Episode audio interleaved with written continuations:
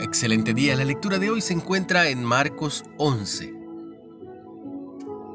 Durante 14 años, Opportunity, el robot que había descendido en Marte, se comunicaba fielmente con la NASA, enviando imágenes y analizando materiales.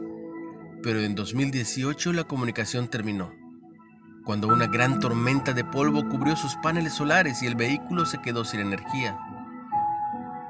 ¿Es posible que nosotros podamos permitir que algún polvo bloquee nuestra comunicación con alguien fuera de este mundo? Cuando se trata de la oración, comunicarse con Dios, hay ciertas cosas que pueden interponerse. La escritura afirma que el pecado puede bloquear nuestra relación con Dios.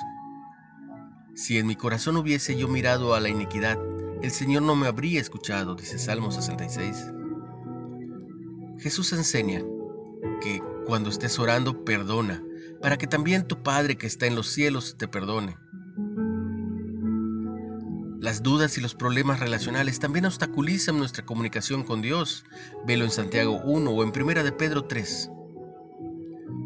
El bloqueo del opportunity parece ser irreversible, pero nuestras oraciones no tienen que continuar bloqueadas. Mediante la obra del Espíritu Santo, al confesar nuestros pecados y volvernos al Señor, experimentamos por su gracia la mayor comunicación que el universo haya conocido, la oración uno a uno entre nosotros y nuestro Dios. Una reflexión de Dave Branham. Padre, muéstrame qué obstaculiza nuestra comunicación. Necesito que me escuches. ¿Cómo puede la oración y la confesión de pecados a Dios mejorar tu comunicación con Él? ¿Qué puedes hacer para enriquecer tu vida de oración esta semana? Puedes empezar el día de hoy.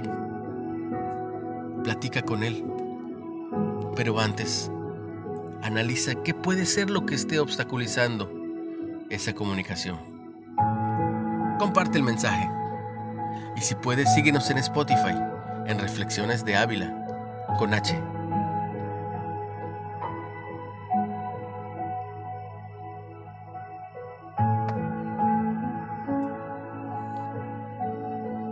Pido a Dios por ti y los tuyos, en el nombre de Jesús.